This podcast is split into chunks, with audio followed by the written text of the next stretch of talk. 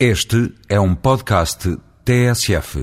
Segundo informações divulgadas, a entidade reguladora dos serviços energéticos propôs ao Governo que a futura substituição dos contadores de eletricidade fosse disputada pelos consumidores.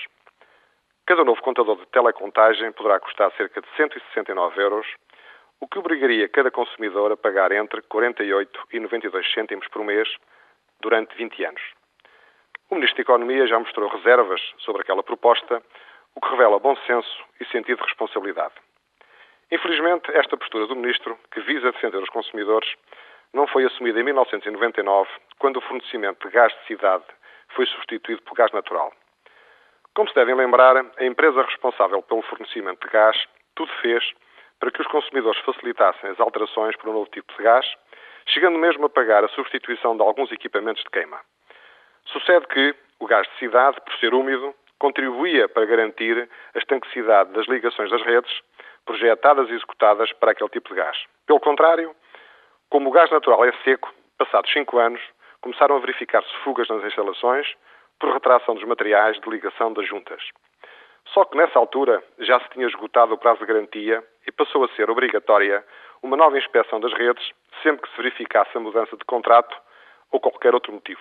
Como seria de esperar, milhares de famílias ficaram com o gás cortado de um momento para o outro. Perante a gravidade dos incómodos criados sem aviso prévio, aos consumidores apenas é fornecida uma lista de empresas certificadas para escolherem o instalador da nova rede. Escusado será dizer que, no momento da aflição, as famílias atingidas não estão em condições de discutir o preço a pagar, precisam é de urgência na execução.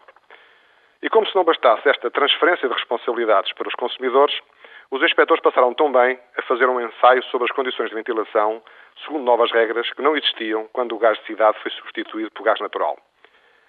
A maioria das, das, habitações não passa no teste e, mais uma vez, o gás fica fechado e novas empresas são chamadas para resolver o problema. Estes procedimentos ajudaram negócios criados com as dificuldades dos consumidores, desde que executem as redes, passando pelas inspeções e acabando na mudança de esquentadores para a versão ventilada. O mais curioso é que estas habitações têm licença de utilização segundo os regulamentos em vigor à época, mas estão hoje a ser obrigadas a cumprir novas regras com efeitos retroativos. É evidente que não poderemos tolerar situações de insegurança, mas o que está em causa é a responsabilidade de quem decidiu estas mudanças e a arbitrariedade na verificação das condições de segurança. Muitas habitações passaram a utilizar gás fornecido em garrafas, não para ver as meninas do gás, mas para não se submeterem às regras impostas. Quanto às condições de ventilação, a matéria é no mínimo discutível, pois os equipamentos e as instalações já existiam e foram aprovadas quando mudaram o tipo de gás. Por isso, é importante saber. Nunca peça a inspeção da rede de gás à quinta ou sexta-feira, pois arrisca-se a passar o fim de semana sem cozinhar e a tomar banho em água fria. Quem avisa, amigo é.